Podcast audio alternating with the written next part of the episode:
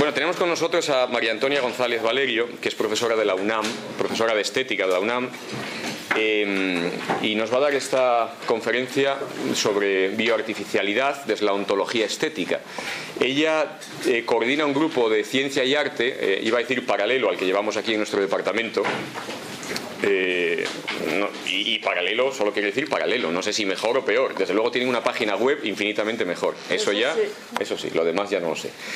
Em, bien, ella ha publicado varios libros sobre estética. Eh, eh principio se especializó en hermenéutica y su primer libro es este, de, publicado en Herder, El arte de velado, bien bonito, con una portada bien chula que es más o menos una aproximación a la estética gadameriana, es un libro excelente, y su último libro es este, un tratado de ficción, Ontología de la Mímesis, que a los de literatura yo creo que a algunos lo he recomendado, alguno cuando me preguntaba por bibliografía, un tocho de casi 400 páginas donde está todo lo que se puede saber acerca de la ficción y la mímesis en literatura.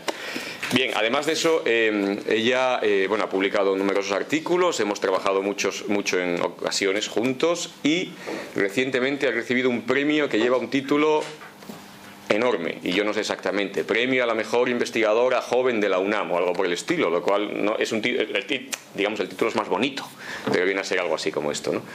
En cierto modo, bueno, eso nos da un poco, nos dais cuenta de que la UNAM es una universidad gigantesca con no sé cuántos decenas de miles de profesores, pues entonces que se haya llevado ese premio indica bastante, ¿no? Y nada, para, yo simplemente quiero agradecerle que esté aquí, para nosotros es un honor y es casi como una deuda que tenía yo conmigo mismo hace tiempo que Marian viniese a contarnos algo. Así que gracias por estar aquí y nada, tienes la palabra. Gracias. No, agradecerle primero al profesor Sixto Castro su generosa invitación de tenerme aquí y a ustedes su asistencia para charlar un rato sobre vida subvertida y bioartificialidad. Es un placer para mí estar aquí con ustedes hoy. Bueno, como no tenemos mucho tiempo, según me ha explicado el profesor Castro, entonces empiezo sin más dilación a contarles un poquito de estas cosas que me interesan. que es sobre todo hablar de bioartificialidad desde la ontología estética.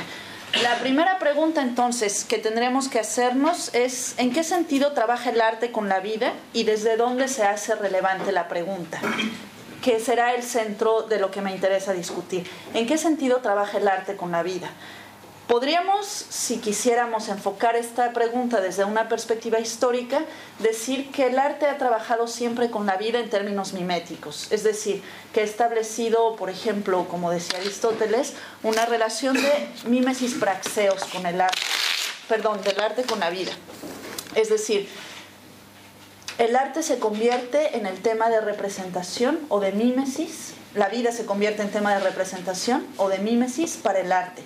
Y también podríamos hablar de mímesis fiseos, ambos pensados en términos aristotélicos. Pero esto es solamente como el trasfondo o la tela de fondo a partir de la cual tendríamos que pensar qué pasa con la relación entre el arte y la vida, que sería el cambio de las artes miméticas a las artes no miméticas. Y sería allí donde tendríamos que pensar la bioartificialidad.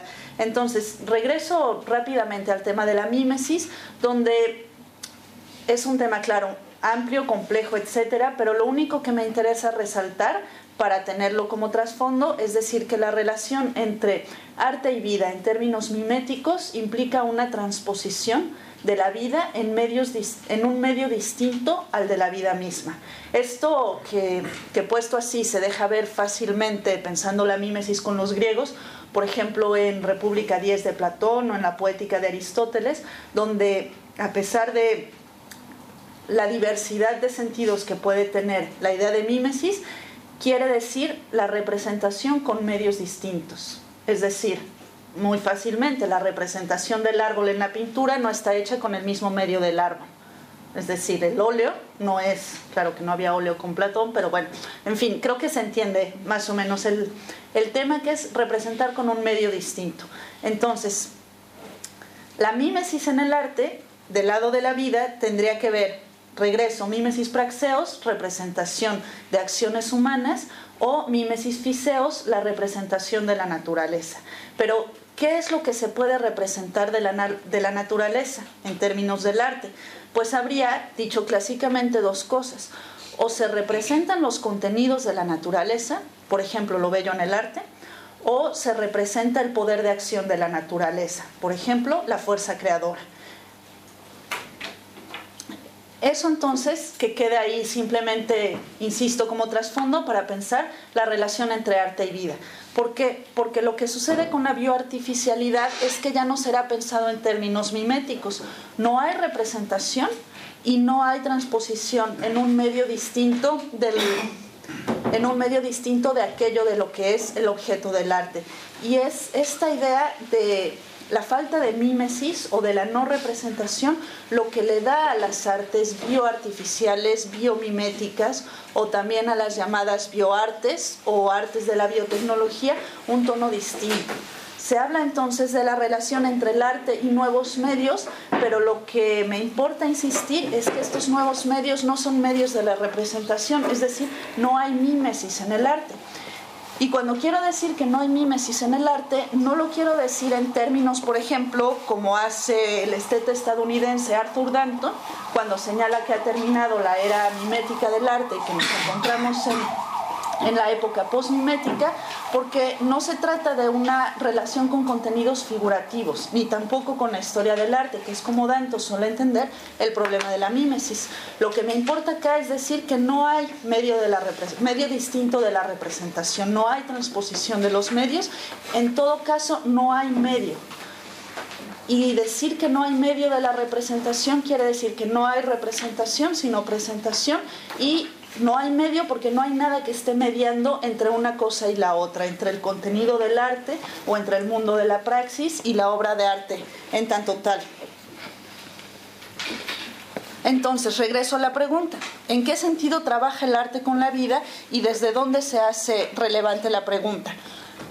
El siguiente punto importante para pensar la relación arte-vida después de la mímesis es el antecedente romántico en el siglo XIX y llevándolo un, poquito hacia atrás, hacia el siglo XVIII. ¿Por qué es ahí relevante pensar la relación entre el arte y la vida? Porque, como ustedes saben, para los románticos la vida se convierte en un momento de transformación del arte. Es decir, se lleva a cabo una mimesis fiseos o una representación de la naturaleza en el arte, pero no por contenidos, no se trata de representar lo bello natural o lo que en ese momento pudiera ser entendido como bello natural, sino la fuerza creadora del arte. Entonces, la vida se convierte en la piedra de toque de la llamada revolución romántica, donde la vida comprendida a partir de su fuerza creadora tiene que ver más que con el paisaje bello, con la posibilidad de ruptura y de transformación constante, es decir, de trascenderse a sí misma. Así desde, bueno, no me detengo en ejemplos del romanticismo, pero Nietzsche sería un paradigma de esto, de pensar el arte desde la fuerza creadora de la vida.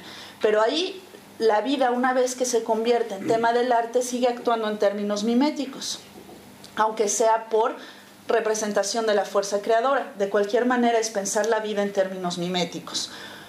Lo que sucedería con el arte ya pensado desde la bioartificialidad es que este motivo que en el romanticismo es tan importante para transformar el modo de ser del arte y el modo en el que opera, funciona de manera completamente distinta porque no hay medio de la representación. Entonces, nos llevaría a pensar cuál es el papel que ocupa la vida en las sociedades del siglo XX y en lo que va del siglo XXI. ¿Por qué nos llevaría a pensar esto? Porque la vida es un tema, la vida sí tomada como tema, aparece de manera muy contundente en el, para las filosofías del siglo XIX como aquello que permite romper los paradigmas de las filosofías subjetivistas o de las filosofías del, del sujeto, filosofías modernas, etc. Y es cada vez más ese tema el que permite construir ontologías que tienen que ver con la configuración de lo real en términos no subjetivos. Me detengo un poco en esto porque ahí me parece que se insertan los problemas de bioartificialidad que tendría que ver con esto. Si la vida pensada desde las ontoteologías y, y desde una metafísica creacionista es aquello que está ahí puesto inmediatamente, es decir, que está ahí delante y que es pensado en términos de algo dado y la realidad es también pensada en su inmediatez, como si la realidad estuviera simplemente allí, Sabemos que hay un cambio de paradigma en las filosofías desde hace más de un siglo que tiene que ver con la idea de construcción de lo real. Es decir, lo real es una configuración. En esa configuración de lo real, la vida aparece también como lo configurado, es decir, como lo creado, lo intervenido, manipulado, etc. Esa manera de concebir lo real y la vida allí incluida en términos de manipulación y de intervención se concretan en el siglo XX al punto de generar una configuración de lo real o una manera de concebir lo real en tanto configurado que es total, donde la vida termina siendo también lo configurado. Desde allí entonces el arte incide de manera particular en la configuración de lo real, subvirtiendo los modos no solo de comprender la vida, sino los modos en los que la vida se hace vida.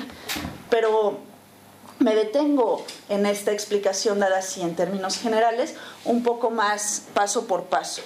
La vida se convierte en un medio en el arte, para pensar entonces la relación entre arte y nuevos medios, o entre esta idea de el arte no mediado.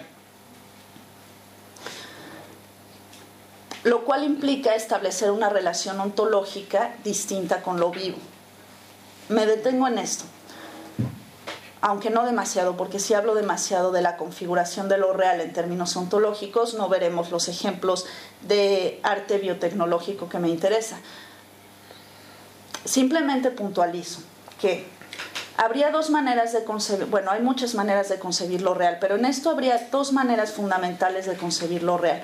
O lo real aparece como esa inmediatez dada que nos hace frente y que entonces comprendemos y conocemos de manera pasiva, que sería la comprensión de lo real más o menos clásica para la modernidad, con todo y el giro copernicano kantiano, o bien comprendemos lo real como aquello que está configurado, es decir, algo que es mediato y algo que está puesto.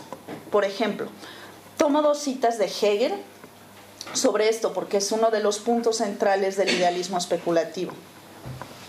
Eh, de la ciencia de la lógica. Dice Hegel, la aseveración de que el finito es una idealización define al idealismo. El idealismo de la filosofía consiste nada más que en el reconocimiento de que el finito no es verdaderamente un existente. Toda filosofía es esencialmente idealismo, o al menos tiene al idealismo como su principio. Y la cuestión entonces es solamente qué tan lejos es llevado este principio. Y la otra cita, todo lo que es ha de ser considerado en tanto que existe, no como algo inmediato, sino como algo puesto. Tomemos entonces esto como punto central de la discusión en la configuración de lo real. Lo real no aparece inmediatamente, no es una presencia dada, sino que lo real es puesto, es mediato, está configurado. No hay una realidad que aparezca que no hay una realidad o una sustancia que pueda ser pensada como causa de sí misma, sino que está causada por otro. Tomemos entonces esto como, como posición ontológica fundamental y general de decir que la realidad es lo configurado. Desde allí pensemos la relación naturaleza-artificialidad que es una relación que no ha estado allí desde siempre, sino que es histórica. Y la mejor manera de desnaturalizar algo es contar su historia. Al momento de preguntarnos por qué es lo real, en nuestra contemporaneidad, la división, natural y la división entre natural y artificial llena el caso todo el tiempo. Es decir, es como si la realidad se dividiera entre naturaleza y artificialidad. Entonces, desde las proposiciones, por ejemplo, de ciertas facciones de la biología o de los ambientalistas, etcétera, la, la, naturaleza aparece como lo contrario de lo artificial, es decir, como lo que está ahí inmediatamente dado, lo no intervenido, lo no alterado y lo que pensándolo del lado de los ambientalistas, habría que cuidar a toda costa de la intervención y manipulación humana. Es decir, ahí aparece entonces la naturaleza casi como si fuera una especie de causa sui, causada por sí misma, no intervenida y puesta allí como el parámetro último de la realidad o de la suprema realidad. En el otro extremo del arco aparecería la artificialidad y la artificialidad, claro, implicaría el artificio humano de transformar lo natural por medios técnicos o tecnológicos. Entonces, es como si en esta discusión tuviéramos de un lado la naturaleza como causada por sí misma y del otro lado la transformación de lo real y de lo natural por el artificio, es decir, que el artificio estaría siempre causado por otro. Puestas así las cosas, entonces dentro de lo real estaría la división naturaleza artificial, artificialidad, que sería una división más entre otras muchas que ha inventado la filosofía, porque si interrogáramos a lo real y preguntáramos cuál es su modo de ser, podríamos decir que la filosofía ha inventado un montón de clasificaciones ahí, entre, por ejemplo, ente instrumental y ente artificial, ente metasensible, ente sensible, etc. Pero uno de los que suele ser más pertinente para pensar nuestra contemporaneidad es la relación entre naturaleza y artificialidad. Ahora, esa es una cierta posición. Después de eso, habría que caminar un poco hacia lo que se conoce como tecnoesfera o la tecnociencia, o en qué punto la realidad nos aparece hoy como lo ya siempre intervenido artificialmente y tecnológicamente. Esto que es un punto o un lugar común de discusión en ciertas ontologías que van desde filosofía de la ciencia y filosofía de la tecnología de la primera mitad del siglo XX hasta la actualidad, por ejemplo, de autores, no sé, de Simondona, Sloterdijk, pensando en la configuración de lo real en términos de artificialidad y en términos de, de cruzamiento tecnológico y tecnociencia. Entonces, regreso un poco para ver si voy aclarando un poco el punto la configuración de lo real pensado desde la ontología como una cosa no inmediata sino opuesta. Después, la división naturaleza-artificialidad como un modo de pensar los modos de ser del ente para este presente. Sobre esa división naturaleza-artificialidad, la posición de ciertas ontologías contra las ontologías de carácter biologicista o las posiciones de los ambientalistas, etcétera, de concebir la naturaleza como lo causado por sí mismo y que por tanto pertenece en un, punto de inalterabilidad o debería permanecer en un punto de inalterabilidad. Frente a eso, la posición de pensar lo real como ya, como ya siempre configurado y manipulado, donde esa configuración no se da solamente en términos del idealismo especulativo hegeliano, como ejemplo, donde lo real aparece como opuesto, sino aparece materialmente configurado por la artificialidad y donde la artificialidad tiene mucho que ver con la tecnociencia y con el modo en que, en términos más generales, la tecnología irrumpe en nuestra configuración de lo real. ¿Por qué la división acá entre no solamente como lo habría pensado el idealismo especulativo, sino en términos materiales? Porque si bien es cierto que para este tipo de ontologías que funcionan sobre la identidad entre ser y pensar, es muy claro, hablando de las causas aristotélicas, que el pensamiento es la causa formal y final de lo real, lo que sucede en el siglo XX con la aparición, por ejemplo, de las biotecnologías es que el pensamiento también es la causa material de lo real. Y ahí es que hay un cambio radical, no solamente para la filosofía, sino para el modo en que comprendemos el mundo. Porque no es lo mismo decir que sí, el pensamiento es la causa formal de lo que es, a decir que el pensamiento es la causa material de lo que es, es decir, que el pensamiento es capaz de crear materia que es lo que sucede ahora con la biología sintética, o de intervenir la materia de tal manera que el mundo aparece ya literalmente como aquello que está configurado por nosotros, a un punto además dentro de la materialidad que es extremo, porque, por ejemplo, lo que señalan los filósofos de la tecnología al decir que vivimos en una tecnosfera es que no hay nada de la realidad que no esté intervenido y, y alterado artificialmente por nosotros. Es decir, sobre esta pretendida división entre naturaleza y artificialidad, el problema al que nos enfrentaríamos es que lo real aparece materialmente, no solo formalmente, materialmente intervenido por la mano humana, de modo tal que el mundo es el producto de la artificialidad. Este extremo que puesto así es, es como ilustración lo que sostienen solamente algunas filosofías de la tecnología, por supuesto no todas, genera mucho, mucha consternación y es un punto de debate entre aquellos que quisieran seguir pensando que existe lo real en sí mismo, lo real inmediato, a lo cual suelen llamar naturaleza. Entonces tratan de dilucidar esto a partir de ejemplos de cómo sería lo natural no intervenido o dónde podríamos encontrar la naturaleza tal y como nos aparece sin que estuviera artificialmente intervenida. Y entonces empiezan ahí los debates como suelen hacer este tipo de filosofías, por ejemplos y contraejemplos. A ver, tú dime algo que te suena así como naturaleza absolutamente natural, casi si lo dijéramos espinocianamente, como naturaleza natural, para demostrar en contraposición que se trata de naturaleza artificial o de naturaleza espiritualizada al punto tal que el modo en que tratamos con lo real, según este argumento, sería ya siempre lo real artificial. No habría nada de la naturaleza que no estuviera intervenido, que no estuviera manipulado y que no se materializara además así en este sentido.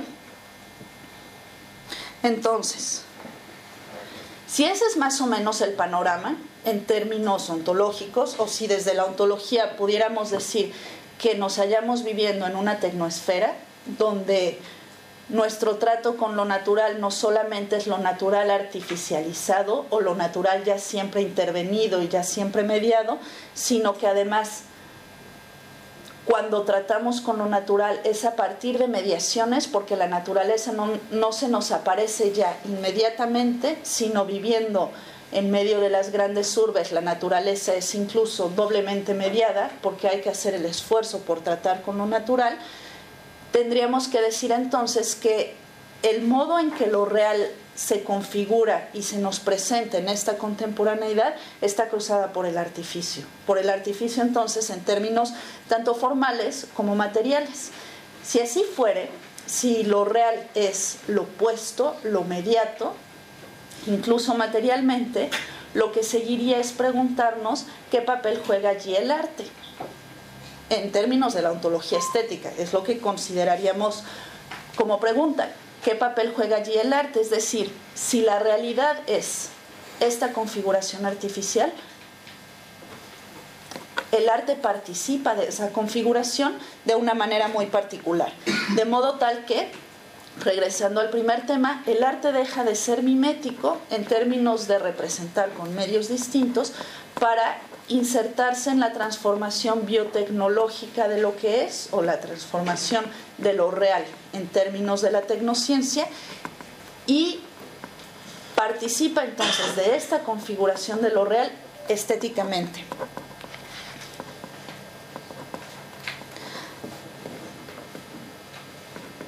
Entonces, hablaríamos de arte y nuevos medios y dentro de arte y nuevos medios de este punto particular de arte biotecnológico y en el arte biotecnológico comprenderíamos por lo menos dos cosas. Por un lado el arte en vivo, es decir, el arte que presenta organismos vivos y por otro lado el arte que manipula e interviene organismos vivos. Manipulación e intervención de organismos vivos podríamos decir que está ahí puesta desde hace muchos siglos. Por ejemplo, las razas de perros están intervenidas y manipuladas por nosotros desde siempre, o no habría perros si no es por la intervención nuestra. Ahora les cuento de un proyecto de bioarte que tiene que ver con perros. Pero el punto particular del arte biotecnológico es que está intervenido el justo biotecnológicamente, es decir, no es lo mismo hacer injertos para tener plantas distintas, como se ha hecho tradicionalmente en la agricultura desde siempre, que hacerlo a partir de la biotecnología o a partir del genoma. Y ese es justo el punto central en este tipo de manifestaciones artísticas, de algunas, ¿eh? de las que existen en vivo y las que trabajan en términos de genes.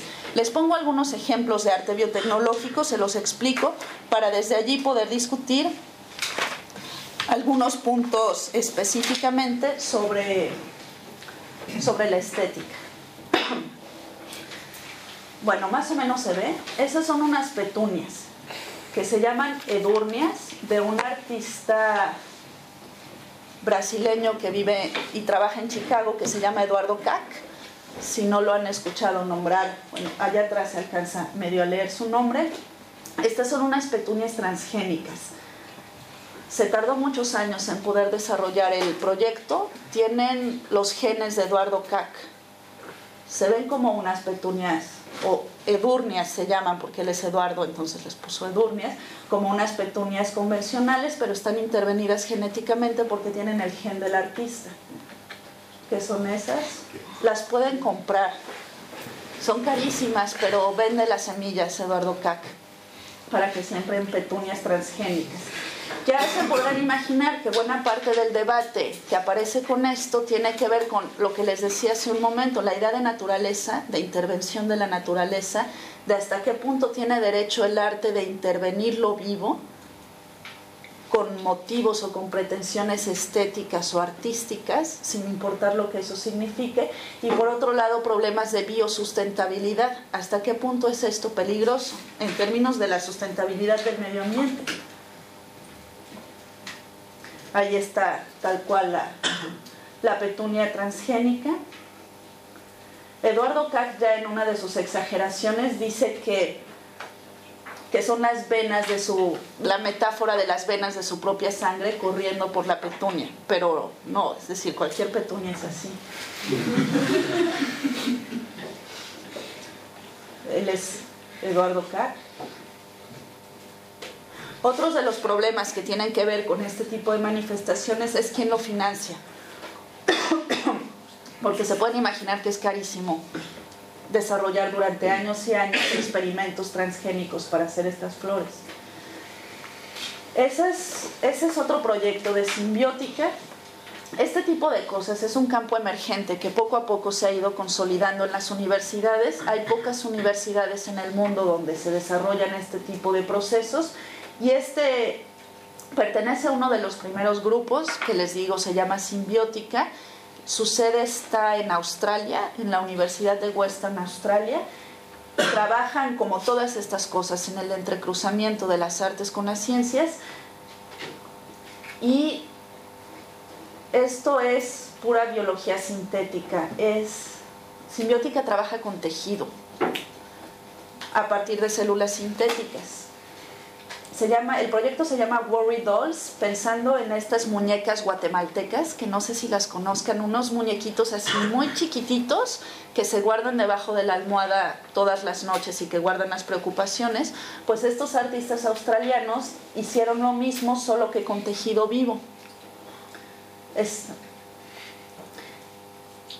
y una de las preocupaciones que surgía cuando hicieron este proyecto es que tienen que estar aisladas para que el tejido no se muera, porque si se contamina, como evidentemente no tiene sistema inmunológico, si el tejido se contamina, se muere. Entonces, de primera instancia, desarrolladas en el laboratorio, después se ponen en una exposición y después viene la intervención con los espectadores, la intervención con el público. Y uno de los dilemas era que si el público interactuaba con las muñecas, se iban a morir, porque al tocarlas se iban a contaminar y entonces se iban a morir. Y en esta relación de arte en vivo o arte que manipula e interviene los organismos vivos, otro de los temas que cruza constantemente es el de la muerte, porque si están vivos, pues eso evidentemente tiene que decir también que se van a morir y que se van a morir además por intervención nuestra.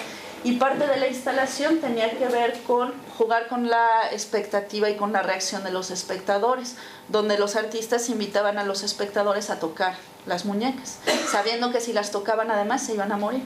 O sea, al final no las tocaron, ¿verdad? Hay una, una extraña idea de ética y de conciencia de, de cuidar estos organismos genéticamente manipulados. Esta es otra versión de, estas estéticamente, bueno, son un poco asquerosas, viscosas.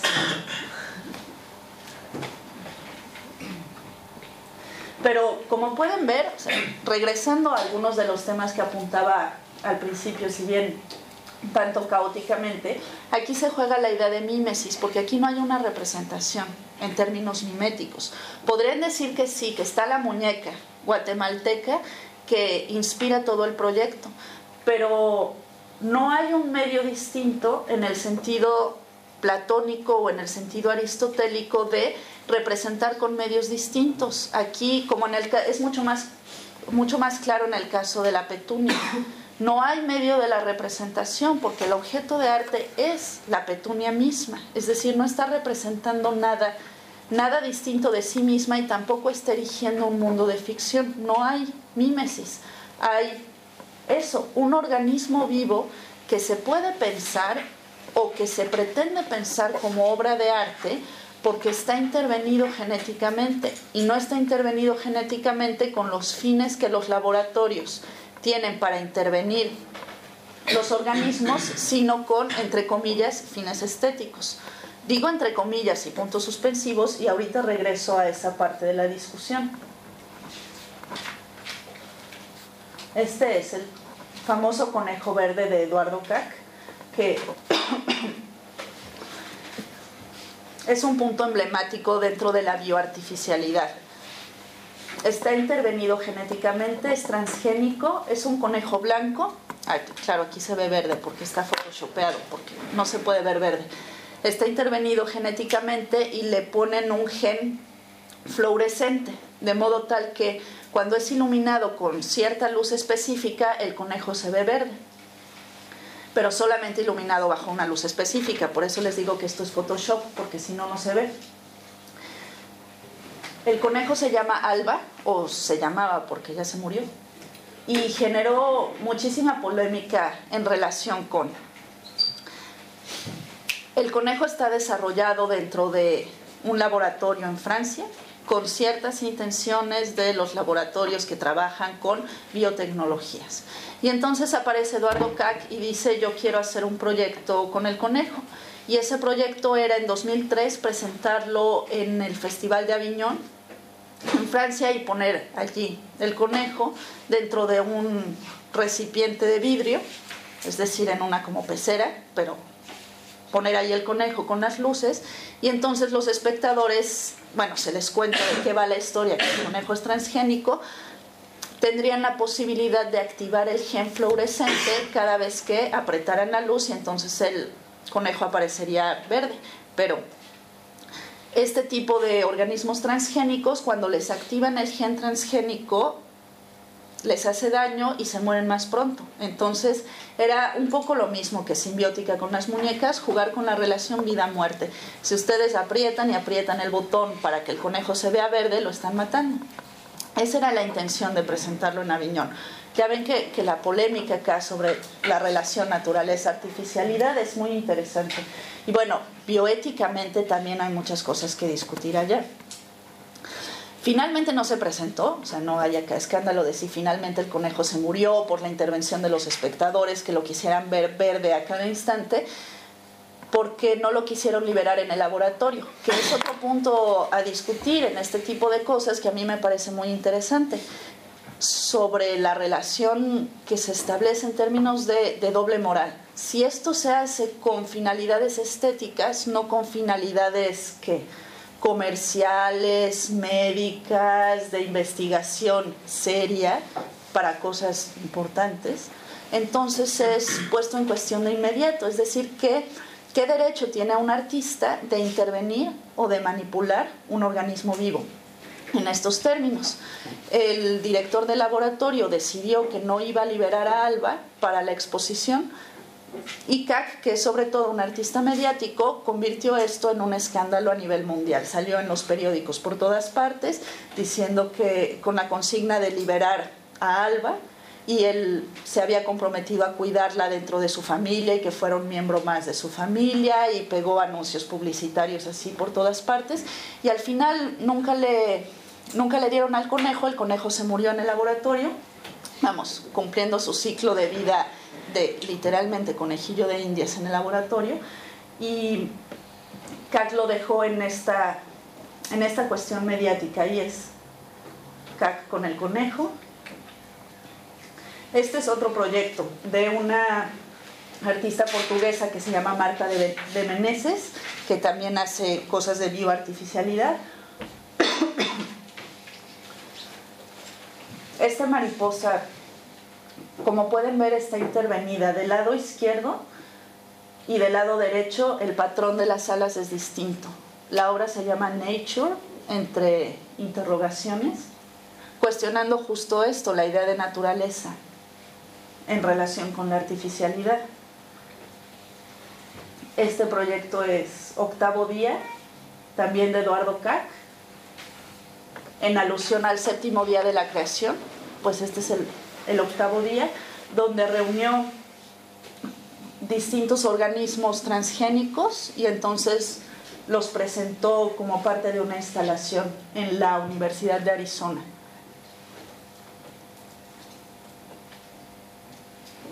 A estos son otra vez las muñecas de simbiótica.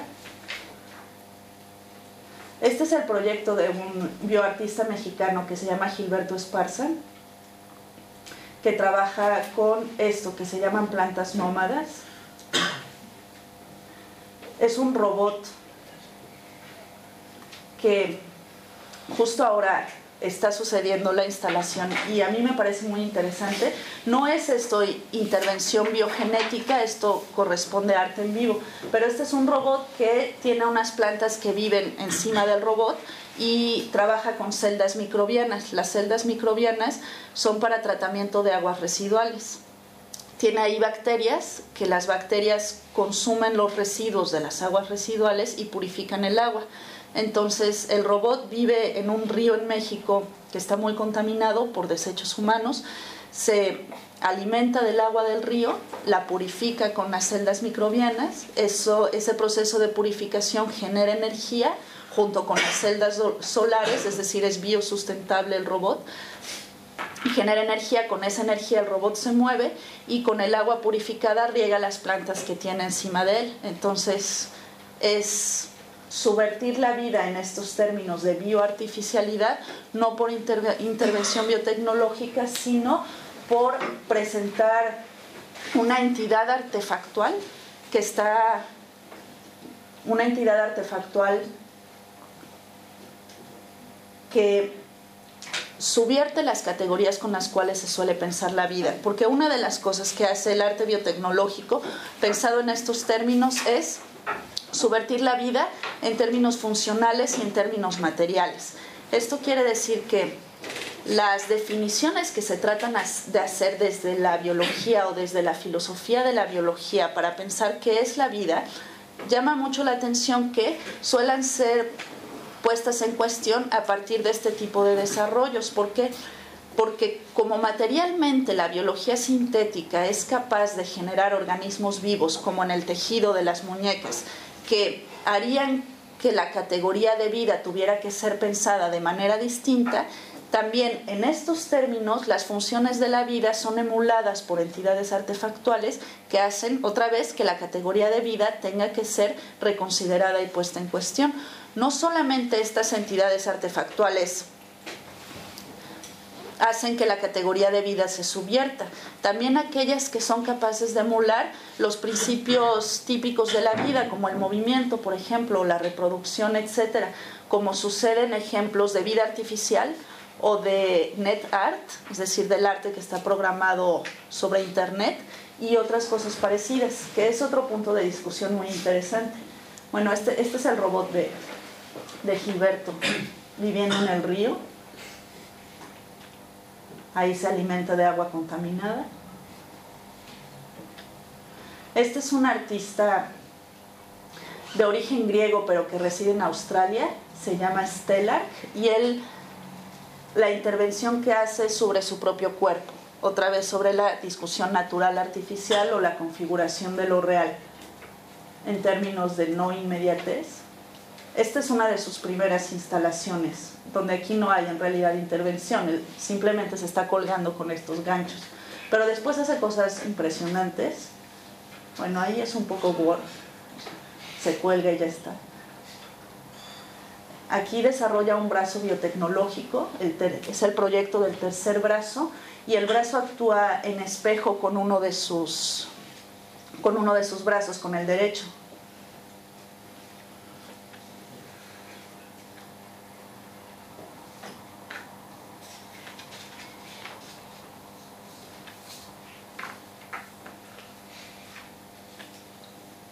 Todo eso es el proyecto del tercer brazo.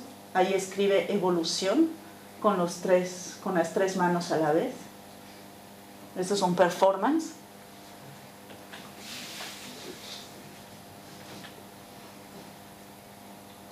Ese se parece a la película de Spider-Man, ¿no? ¿Cuál era el, el villano ese que tenía el aparato, este octopus? El proyecto se llama exoesqueleto. Se hace este esqueleto artificial en metal.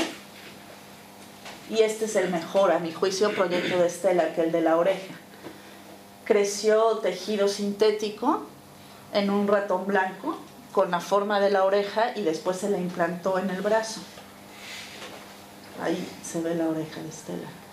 La intención es que escuchara en tiempo real y se proyectara sobre internet, pero al final se le infectó y ya no pudo hacerlo.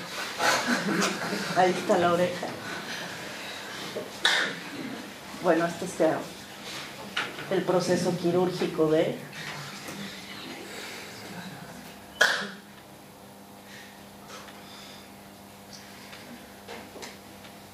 y ya. Esos son, hay muchas cosas de estas, pero esos son ejemplos de arte biotecnológico a mí me parece interesante trabajar este tipo de temas por los cuestionamientos que surgen a partir de eso. De primera instancia, por ejemplo, aparece la pregunta de si eso es arte y por qué es arte. Esto es, manipulaciones ocurren en el laboratorio todo el tiempo. Todo el tiempo se están generando tejidos sintéticos o se está tratando de crear vida artificial en términos de biología sintética, no solamente en términos de emulación de las funciones vitales, como sucede con las computadoras y demás. La tecnosfera en la que vivimos hace que nuestro trato con el medio ambiente opere en términos de artificialidad. Entonces, cuando esto pasa del lado del terreno del arte, ¿qué es lo que sucede? Por un lado está la pregunta de si el arte tiene derecho de participar en este tipo de, de qué podríamos llamar de actividades de la biotecnología. Y segundo, si es que tiene el derecho, qué cosa distinta hace allí. Porque, insisto, estas son las cosas que suceden en los laboratorios todo el tiempo. Por ejemplo, algunos de los bioartistas señalan que Justo por eso vale la pena hacer bioarte, porque estas cosas ocurren en el, laboratorio todo el tiempo y hay una especie de secrecía por parte de los científicos donde el público común y corriente no sabe lo que sucede en los laboratorios de experimentación con organismos vivos. Una manera de saber qué es lo que pasa ahí es utilizando la difusión del arte, porque en nuestras sociedades es cierto que el arte se ha convertido en un spotlight muy importante, es decir, tiene mucha visibilidad y es una manera de hacer visible lo invisible.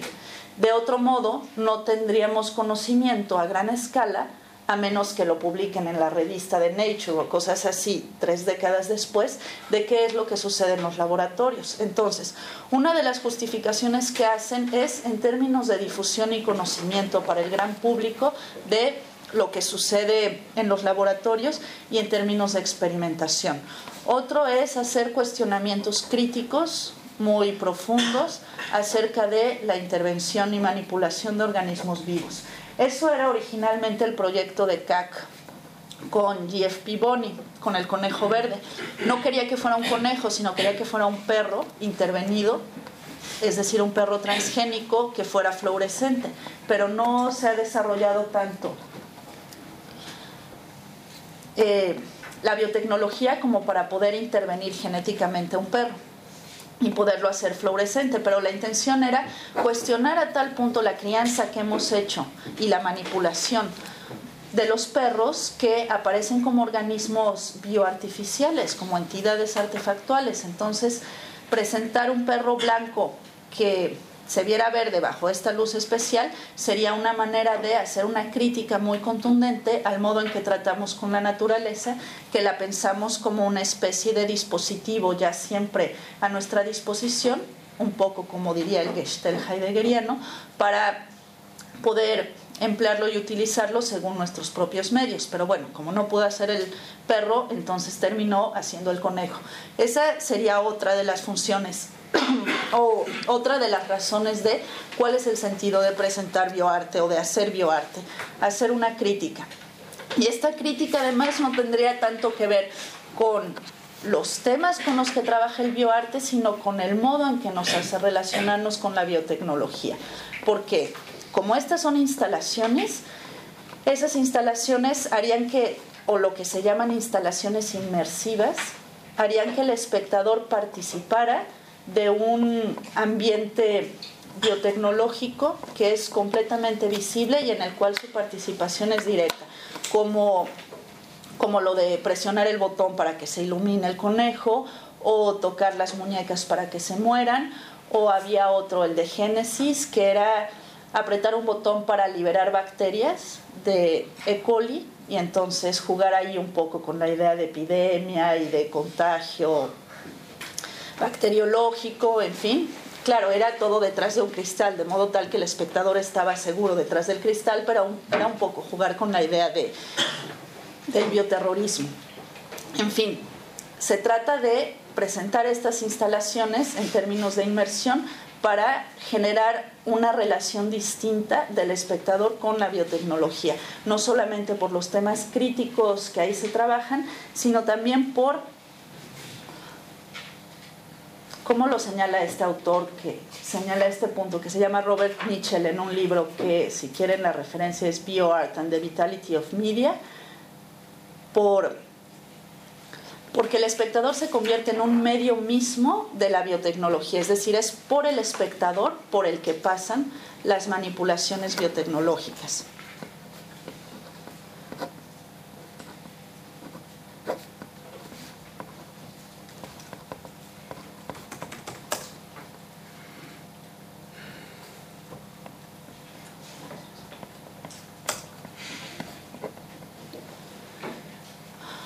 Otro de los asuntos a pensar es, les decía, la financiación. ¿Quién financia este tipo de procedimientos y este tipo de desarrollos? Porque en lo que a mi parecer es, es la doble moral que se mantiene en términos económicos y de financiación, es como si esto cuando ocurre en los laboratorios con los fines, entre comillas, importantes de, de qué, ¿no? De cuáles serían las prácticas, por eso digo de qué, pregunta, cuáles serían las prácticas que sí estarían facultadas o en todo caso legitimadas para hacer este tipo de desarrollos y para entonces obtener financiación. Por eso no es gratuito que sea dentro de las universidades que se hace, porque hay iniciativa privada que lo paga, sí, y cuando lo paga la iniciativa privada tiene que ver con, el, con desarrollos biotecnológicos que hace una cierta empresa y que entonces encuentra una manera de, de hacerlo llegar en términos de mayor difusión a través de prácticas de bioarte pero en general está financiado por las universidades o por fundaciones.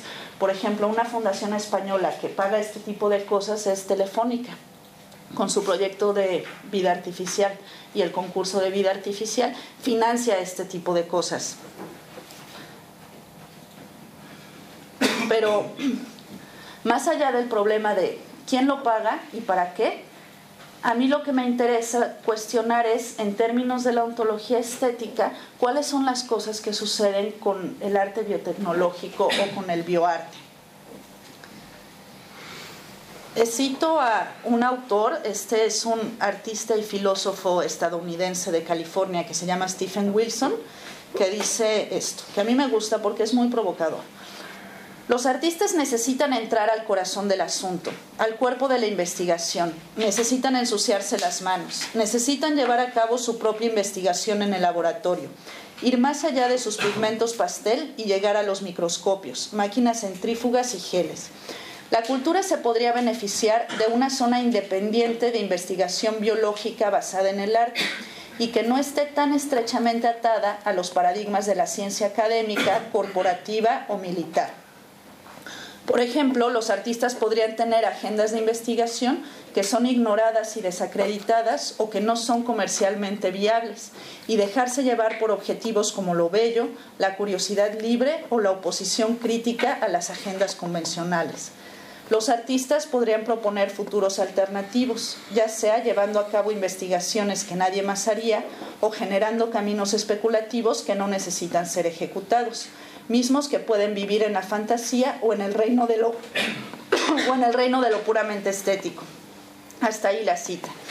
Entonces, es como si aquellas características que suelen ser pensadas tradicionalmente para el arte, por ejemplo, ideas como libertad, esteticidad o belleza o el reino de lo puramente estético, el goce estético, el separarse de los fines y motivaciones e intereses de la investigación, que dice acá el autor de la investigación de la ciencia académica, corporativa o militar, ese tipo de atributos que suelen ser pensados clásicamente del lado del arte, al momento de pasarlos a este tipo de desarrollos, entonces se quisiera apuntalar una especie de transformación en, en, la investigación y en la experimentación. Entonces, esto sucede de hecho, pues. Cinco minutos. Resumo. Esto sucede de hecho en términos ontológicos y en términos materiales. Ontológicamente nos enfrentamos a una realidad que, está, que es mediata, está puesta y está configurada no solamente por el pensamiento en términos formales y finales, sino también en términos materiales. Luego, en términos completamente materiales, vivimos en, este, en una tecnosfera y nos desarrollamos en la época de la tecnociencia lo que hace que la naturaleza ya no pueda ser pensada en términos de naturaleza natural, sino como naturaleza artificializada. O vivimos en el terreno del artificio, donde es como si todo se hubiera convertido en una entidad artefactual. O esto que aparecía como un oxímoron, bioartificialidad, terminará siendo el modo en que se da lo real en términos de vida para nuestro presente, bioartificialidad. Salud. Entonces, en esta tecnosfera que está materialmente construida por la tecnociencia y que está por el pensamiento apuntalada por las ontologías de corte especulativo y no porque no hay ontología en el siglo XX que sostenga que lo real es causa sui o es inmediato, sino que ontológicamente lo real está mediato, pero bueno, les decía, en este presente en el que vivimos en términos materiales, donde todo está presentado como entidad artefactual y construido o apuntalado ontológicamente por la idea de que lo real es puesto y es mediato, ocurren las transformaciones en los laboratorios, donde el laboratorio se da la tarea de generar la vida. En términos materiales, quisiera llegar hacia allá, y en términos de emulación de las funciones de lo vivo. Entonces, construyen entidades bioartificiales.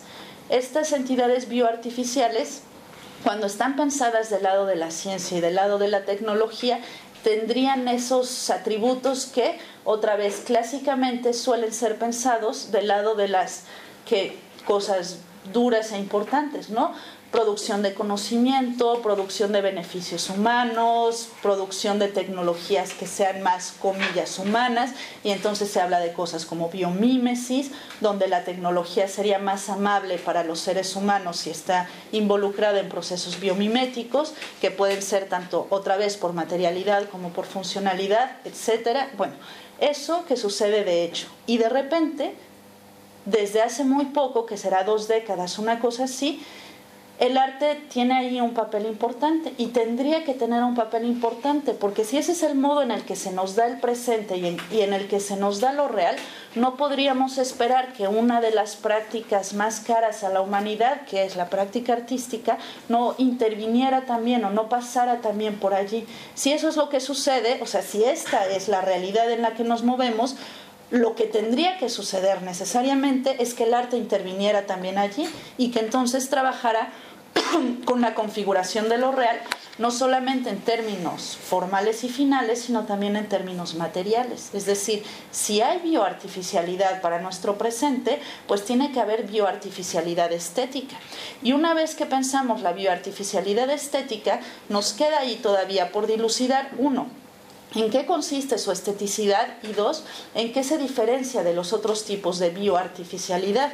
Entonces, si pensáramos algunos de los atributos, como les decía, típicos, que quién sabe qué quiere decir ya este punto típicos o clásicos para el arte, tendríamos que decir que aquí la bioartificialidad por lo menos está pensada de otro modo y por lo menos no termina estando tan atada a los, a los intereses materiales e instrumentales que sí estarían otro tipo de prácticas desarrolladas en los laboratorios. Eso pensando que uno de los atributos del arte fuera que una actividad libre, pensando, ¿no? Acá es casi como empezar a jugar cuáles son los atributos que asociamos al arte y qué pasa si esos atributos los ponemos del lado de la bioartificialidad al momento de desarrollarlo en los laboratorios.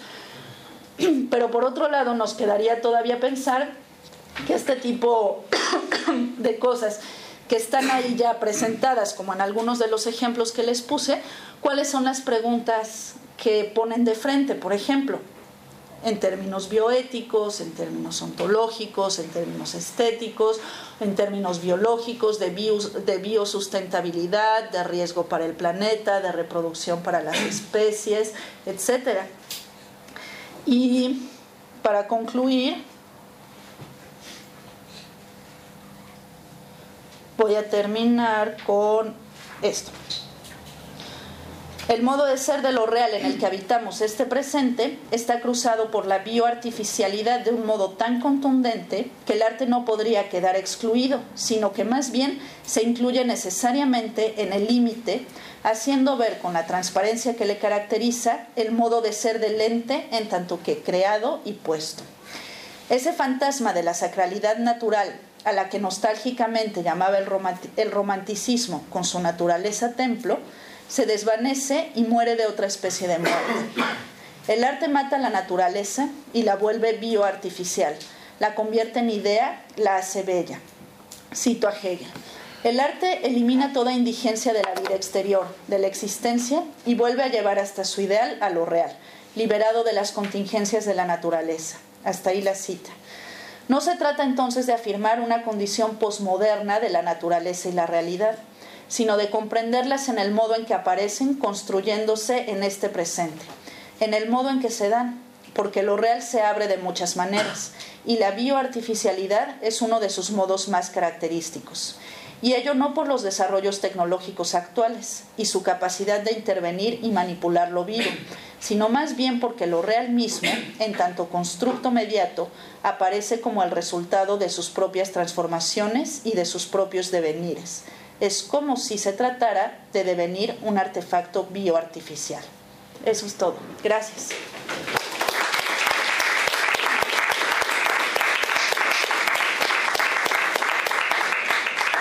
Bueno, yo sé que algunos tienen clase ahora, o sea que si alguno tiene que salir, que aproveche ahora, porque si no calle para siempre. Para siempre no. Ahora vamos a hacer las preguntas y tenemos aquí unos, un ratito todavía nos queda para... ¿Estás dispuesta a contestar todo tipo de preguntas? Pues venga, Adrián. Como tenemos clase, quería hacer la pregunta. Ah, venga. Yo quería saber si consideras que el bioarte puede estar relacionado con el pensamiento queer y la segunda pregunta es si, si el bioarte pudiera ser compatible con, con los derechos de los animales. Con el pensamiento queer sí, porque este tipo de prácticas que terminan estando en la periferia se relacionan todas entre sí. Y claro, por ejemplo, con el manifiesto Cyborg de Donna Haraway y todas estas cosas, sí que el bioarte suele ser pensado por allí, que es eso, bioartificialidad o hacernos cargo de la naturaleza, entre comillas naturaleza, de otro modo. Luego los derechos de los animales es uno de los temas que más se discute dentro del bioarte.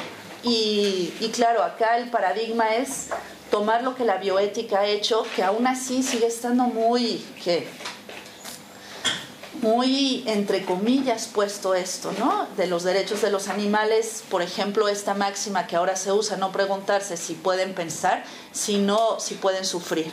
Y con eso bastaría entonces, ¿no? Pero Baste decirlo que el manifiesto de todos estos artistas comienza por decir nosotros no maltratamos a los animales, no le hacemos daño a los animales, sino que todos los animales u organismos vivos con los que trabajamos es siempre, ¿cómo ponerlo? Sin daño, ¿no? sin generarles dolor, etc. Eso puesto así en la superficie como manifiesto, pero ahí habría otras cosas que discutir, por ejemplo, que los derechos de los animales están siempre hechos con un paradigma antropocentrista. Entre más cerca de nosotros, más nos preocupa. Por eso lo del conejo es mucho más alarmante que lo de las bacterias. Que, si les haces daño a las bacterias y las matas todo el tiempo, no, pues poco importa.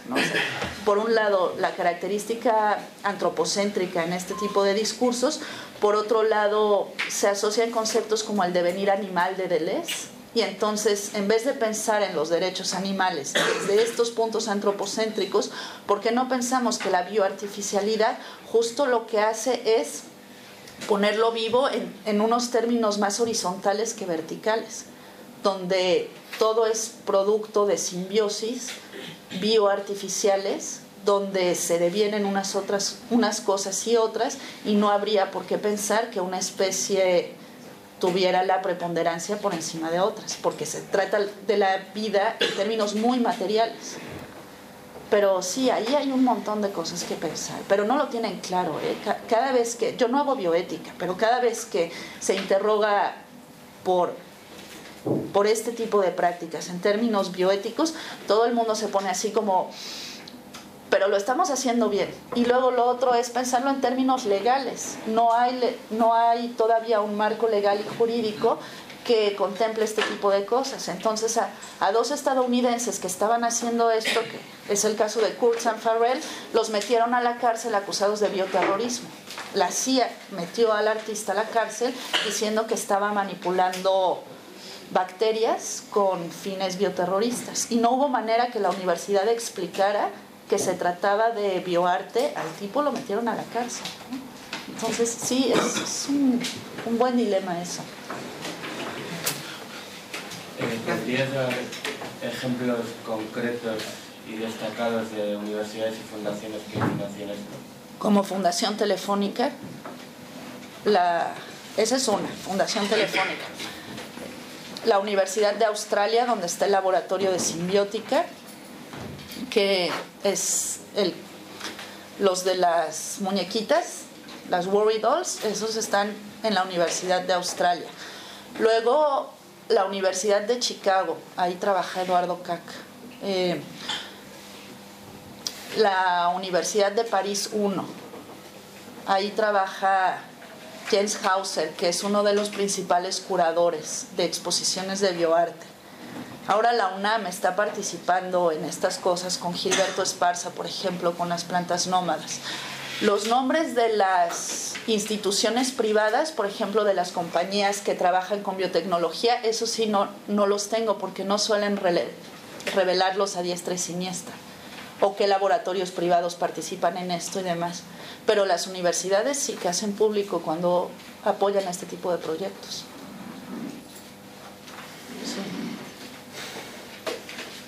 ¿Alguna pregunta más? En cuanto a las muñecas, estas eh, no se pueden tocar porque se mueren, porque no tienen un, un sistema inmunológico, ¿no? Pero ¿cómo las mantienen vivas? En el laboratorio. Ya, pero las dan de comer. ¿o? No. no, son. Es tejido, es, es, como piel, pero no es tejido de piel, es, es como piel.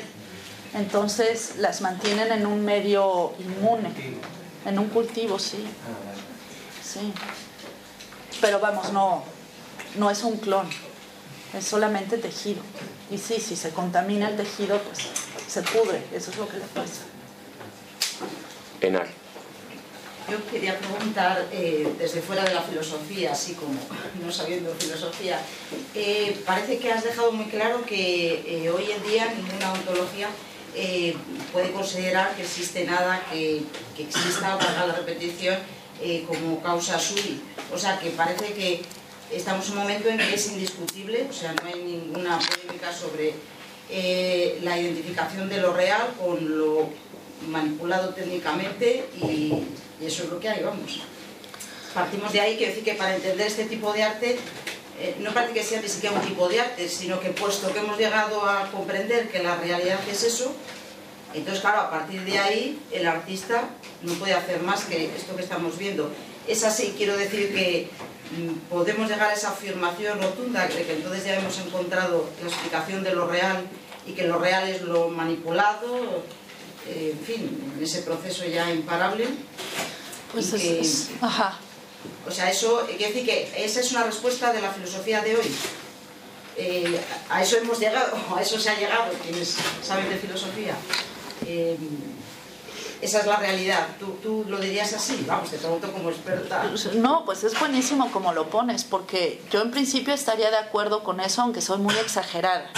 Y claro que no todas las filosofías estarían de acuerdo con eso, ni tampoco todas las ontologías. O sea, cuando, cuando yo señalo llevando el agua a mi molino que, que, las, que no habría ontología hoy que dijera que lo real es inmediato y está ahí puesto, es un poco señalando, eh, pensando en las ontologías continentales, que a mí me parecen las más importantes o los más importantes pensamientos ontológicos donde habría consenso en este punto, que sería como de Hegel hacia adelante prácticamente todas las ontologías mayores.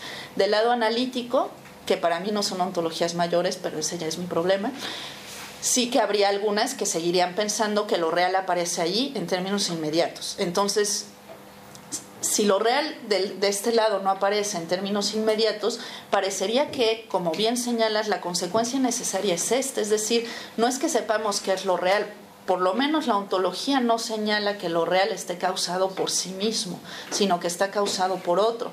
Pero ahí la perversión del argumento sería decir que ese otro somos nosotros, porque entonces la ontología se nos antropologiza y entonces cumplimos el sueño de Prometeo. Somos nosotros los que causamos lo real y ya no como quería la modernidad en términos de pensamiento, el sujeto que hace lo real, sino en términos materiales también porque ahora con la bioartificialidad somos capaces de manipular lo real en términos materiales.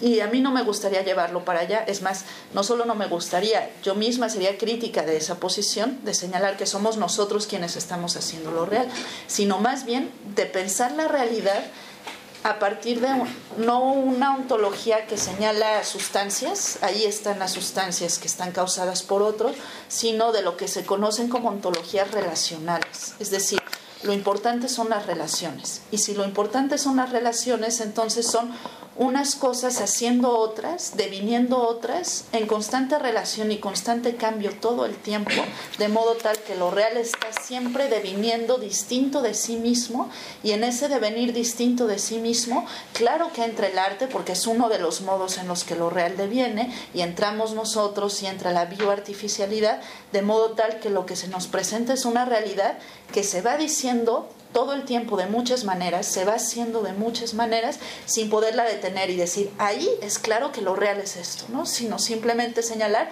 no, está causado por otro, pero por un otro que no es trascendente.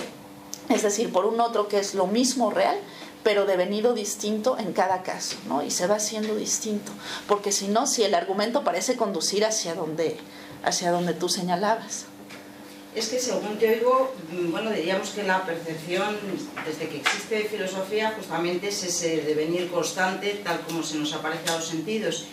Entonces, eh, la conclusión tan tajante de que, bueno, por lo menos somos conscientes de que eh, todo va cambiando, eh, pero no por una causa trascendente, mmm, parece una afirmación tan gratuita como considerar, en principio, que hay algo trascendente que ha causado aquello. Quiero decir que, eh, visto desde fuera, insisto, desde fuera de filosofía, eh, no veo el fundamento para estar tan seguros de, que lo real es de ese modo y que por lo tanto ese es el soporte para el arte. Porque eh, yo por lo menos como espectadora, en fin, como, como, alguien que está viendo ese producto artístico, no experimento ninguna tesis ninguna percepción tal como, en fin, desde la antigüedad eh, eh, se nos decía, más que de, repulsa y de en fin, de, alejamiento de eso, que desde luego para nada me parece que ni, me enriquece ni me hace trascender a lo mejor hacia algo que, está más allá, justamente porque como da por hecho que lo único que existe es lo material, es un material cambiante, que, es obvio que es así, eh, la técnica, claro, desde que el hombre es hombre, pues eh, está ahí presente y ha empezado a poner en movimiento todo. Eh, pero claro, da por hecho que lo único que existe es lo material, y que eso es lo que tenemos. Por lo tanto, yo no salgo ni enriquecida ni engrandecida, sino al contrario, horrorizada y escandalizada y empequeñecida ante la materialidad que, fin, que, se me sobrepone y que estoy a merced de ella. Eh, me parece que en todo caso puedo entenderlo como un arte eh, fruto de una forma de, de ver la vida, nada más. No como que eso es ya a lo que hemos llegado y que es el arte que realmente representa la evolución humana. Creo que ah, no, no, no. Sí, no, no, el arte que representa la evolución humana. Una de las muchas de las muchas maneras en las que se hace el arte hoy, pero del otro lado, ahí hay un montón de presupuestos ontológicos que habría que discutir. Por ejemplo, no señala que lo único que existe es la materialidad, sino que aparte de lo formal y aparte de lo final, también se causa lo material que visto desde otro tipo de ontologías, lo material aparecía siempre ahí como lo incausado, por un lado. Por otro lado, la manera de pensar el devenir y el cambio no está puesto en la inmediatez de la materialidad, sino justo en lo que para las ontologías clásicas no tiene devenir ni tiene cambio, que sería la forma y la finalidad. O sea, no es simplemente atestar desde los sentidos que todo cambia, porque eso diríamos, pues sí, como que es obvio, como desde siempre atestamos desde los sentidos que todo cambia, sino más bien decir que el modo de ser de lo que es en todas sus posibles manifestaciones, incluso las metasensibles, porque no niega el terreno de la metasensibilidad, incluso ese cambia. Pero después habría que pensar qué quiere decir el cambio, qué tipos de movimiento ocurren, ese movimiento no es direccional, no es teleológico, etcétera. En fin, ahí digo que habría muchos presupuestos ontológicos que discutir, pero de cualquier manera lo que no se afirma es que el cambio sea heraclíteo, es decir, que sea pertenezca al mundo de la inmediatez material y que eso sea todo lo que hay, sino que también implicaría la metasensibilidad o el terreno de lo trascendental. Así, puesto en términos, quién sabe cómo. Y luego del otro lado de la estesis que puede generar este tipo de arte, sí, y, y esa es de las cosas que tiene, que genera repulsión y genera asco, pero eso es como mucho de lo que hace el arte hoy, que es, hacer como esta especie de, de, salón de juegos o de parque de diversiones para adultos, donde se trata de experimentar con los sentidos, desde prácticas, no sé, muy viejas como el op art, de jugar con la óptica, de mira como que ves pero que no ves y que esto se mueve y no sé qué, ahora a jugar con, con estas sensaciones de, de lo grotesco, lo asqueroso, que por lo demás están desde el siglo XIX pero más allá de la sensibilidad de rechazo directo que genera, trabajar con tejido, por ejemplo, bueno, el conejo a mí no me da asco, pero, pero las muñecas sí, ¿no? ¿Perdón? Digo que da otras muchas cosas. Sí, sí, sí. Sí que una de sus intenciones es chocar sobre los sentidos y es generar preguntas sobre la vida, ¿no? Es decir, ¿qué es lo vivo? Pero... Tenemos dos preguntas más, por aquí y Alfredo. Sino quería decir que con el desarrollo del bioarte, eh, aparte de la problema que surge, la conciencia social se da contra un muro, porque después de décadas luchando contra el no desarrollo de la modificación en los alimentos, parece que el arte, yo creo que no, pero apoya, apoya o por lo menos legitima el estudio que hacen empresas como Monsanto, en mi opinión perniciosas, con el desarrollo de semillas eh, retocadas eh, genéticamente y todo lo que supone desaparición de muchísimas especies. En México, por ejemplo, con el maíz, ha arrasado muchísimas especies de maíz o la patata en África en muchos ocasiones. Se vincula este tipo de bioarte, eh, sí, bioarte de, de, empresas como Monsanto que apuesta por el desarrollo de la modificación genética o es pasivo ante ese tipo de actividades. No, suele ser muy crítico, muy, muy crítico frente a los cultivos transgénicos. Pero, mira, pensándolo más allá de eso, yo diría, pero solo como provocación, que el arte no tiene por qué ser bueno, ni tiene por qué comportarse de manera políticamente correcta. O sea que, que una de las prerrogativas del reino estético es justo poder, poderse comportar en términos irónicos o políticamente incorrectos y entonces generar el choque con eso. Ahora, de primera instancia yo te diría que todos estos artistas dentro de los conocidos como manifiestos, claro que se pronuncian en contra de los cultivos transgénicos y no hacen cultivos transgénicos y les importa mucho más la biosustentabilidad y cualquiera de estas cosas y que al contrario, antes de apoyarlos, lo que hace es criticarlo de manera muy clara. Por ejemplo, Simbiótica no solamente ha hecho las muñecas, un poco burlándose del problema alimenticio, hizo unos, ¿cómo dicen acá? Los steaks. Filetes. Unos filetes de carne, pero de carne sintética, es decir, es cultivo de tejido. Y es, pues mira, si no matamos vacas ni nada, ¿no? O sea, cómetelo, es, es tejido, pero era vamos, era comible. Y ahí es, claro, también ponen, ponen delante la crítica y el cuestionamiento, etcétera. ¿Sí? No es un espaldarazo a la industria transgénica. En todo caso es lo contrario, porque además si tú lo ves así y si se hace tan vehemente que pueden hacer cosas como el conejo verde, que se va a morir mucho más pronto que un conejo normal, o te dan un filete de tejido sintético, me parece que el trato que tú puedas tener con los transgénicos cuando vas al supermercado cambia radicalmente. Entonces, sí, no, no es un espaldarazo. Aunque insisto en la otra, no, no tendría por qué ser bueno tampoco. Bueno, nada, muchas gracias por la, por la conferencia porque por lo menos a mí me ha sugerido un, un montón de cosas y no hay tiempo para tratarlas. Entonces, por lo menos quería ir a, comentar alguna de ellas. Una cuestión es que lo bioartificial también es bionatural. cuando pensamos lo natural y lo artificial en términos de dominios de objetos, aquí están los objetos naturales y aquí están los objetos artificiales, esto ya no nos sirve, es una, es una mala forma de pensar. Y además cuando tradicionalmente se pensaba así en términos de dominios de objetos, los objetos vivos siempre estaban del lado de lo natural de modo que no había objetos vivos artificiales. Pero actualmente es obvio que hay objetos vivos artificiales. E, es mejor pensar lo natural y lo artificial como fuerzas que confluyen sobre los mismos objetos. De manera que el conejo es artificial, pero también es natural en, gran medida. Eh, digamos, principalmente es un objeto natural, que es causa sui, que, ligeramente artificializado. Como también lo son los árboles injertados, etc. Eh, Pero no es causa de sí mismo. Diría Aristóteles que tiene padres. Sí, sí, bueno, eh, pero quiero decir que, es fisis, que es naturaleza, que crece por sí mismo y que tiene su comportamiento y tal. Eh, y después en cuanto a la, a la cuestión de la, de la mímesis, yo sí que creo que hay una cierta imitación ahí no, se imitan los objetos de la naturaleza, pero se imita la capacidad creativa de la naturaleza. Hay una cierta imitación de la naturaleza, lo cual no quiere decir que no haya creatividad, porque precisamente lo que se imita es la capacidad creativa. Pero no estoy seguro de que sea arte sin mímesis. Y, eh, bueno, y después, por, último, la cuestión de la, de la justificación y de los fines.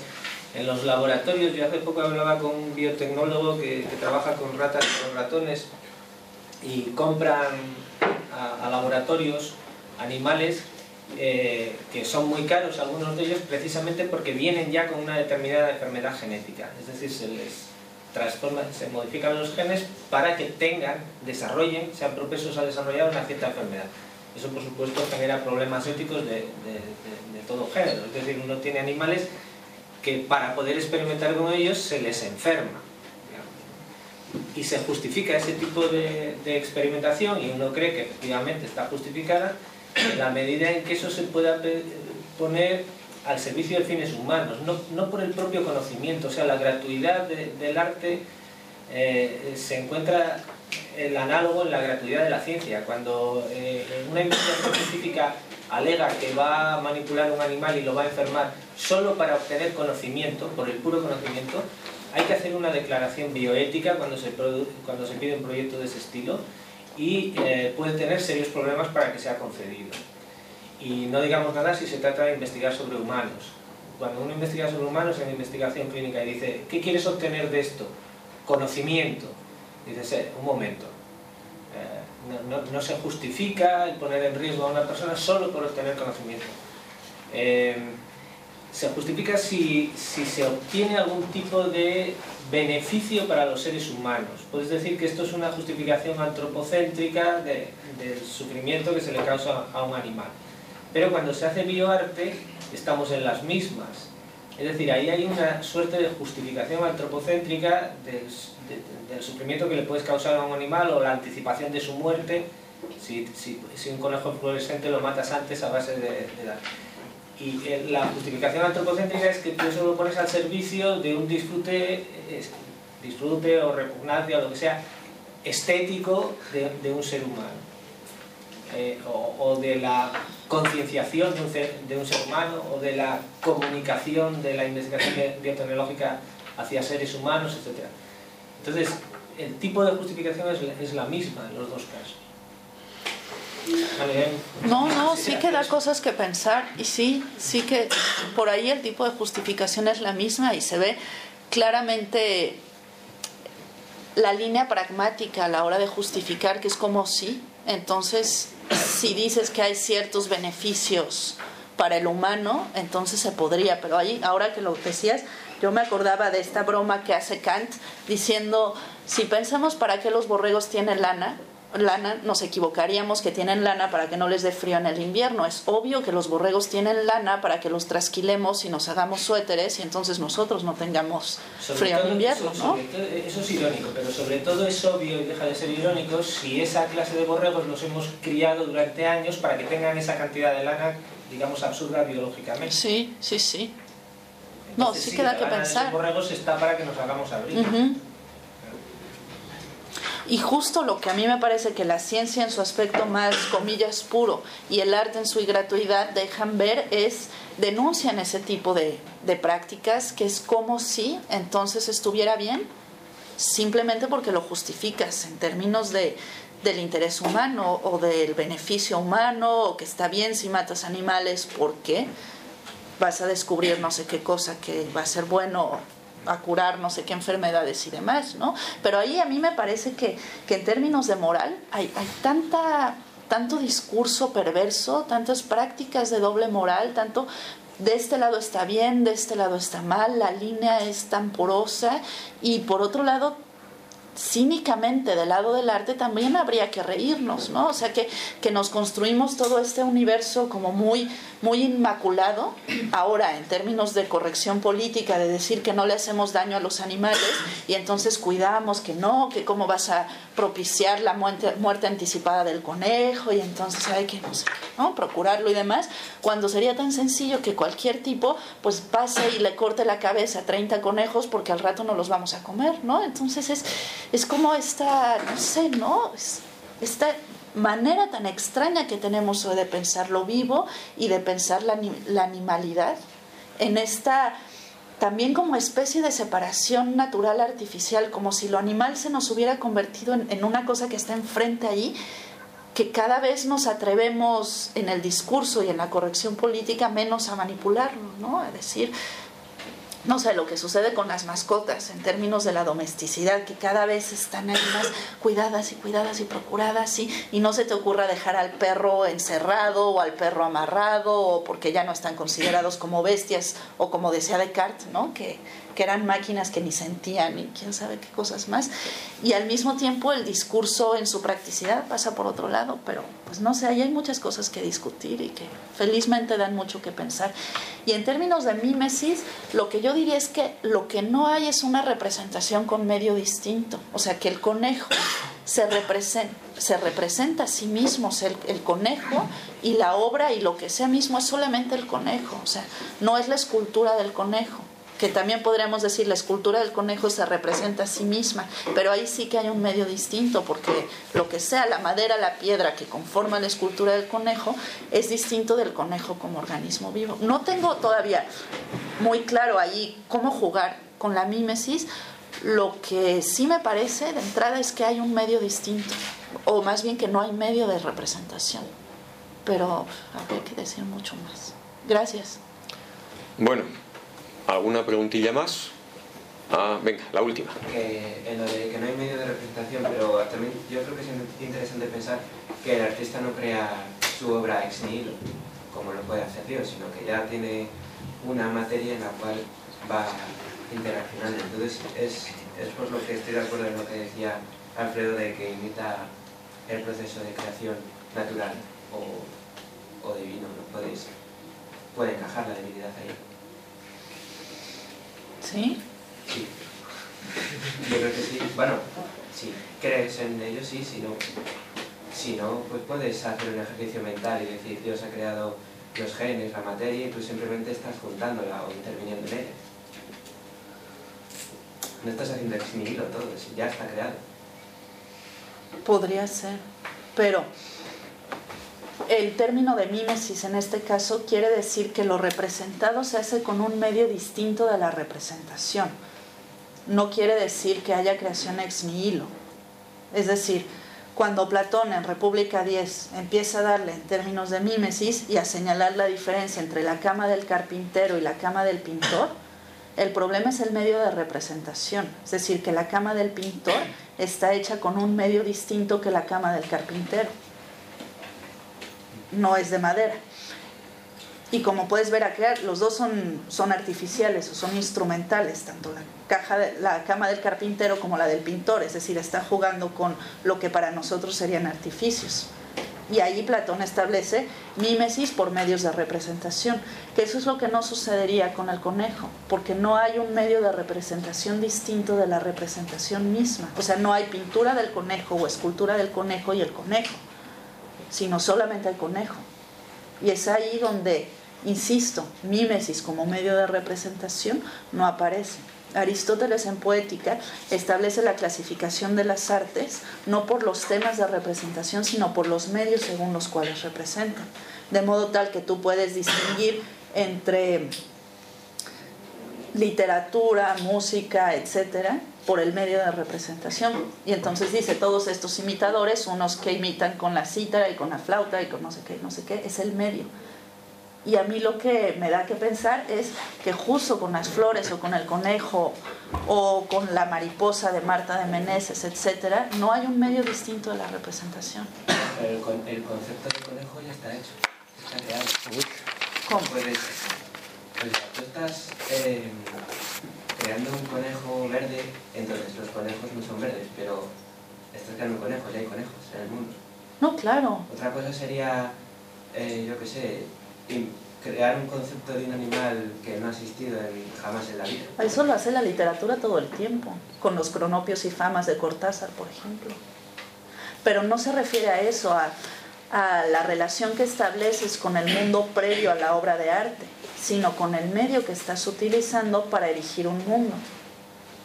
Y es ahí donde no hay ese medio en este caso. Y no, no hay un mundo de ficción en términos de las artes clásicas. Bueno, pues eh, os agradezco a todos vuestra presencia, vuestro interés. Yo creo que ha sido una conferencia bastante interesante e interactiva y quiero agradecerte María en que hayas estado aquí, que para nosotros ha sido un honor y un privilegio. Así que cuando alguno vaya a hacer su posgrado a la UNAM, pues que la busque y allí la encontrará. Hacemos Gracias y hasta...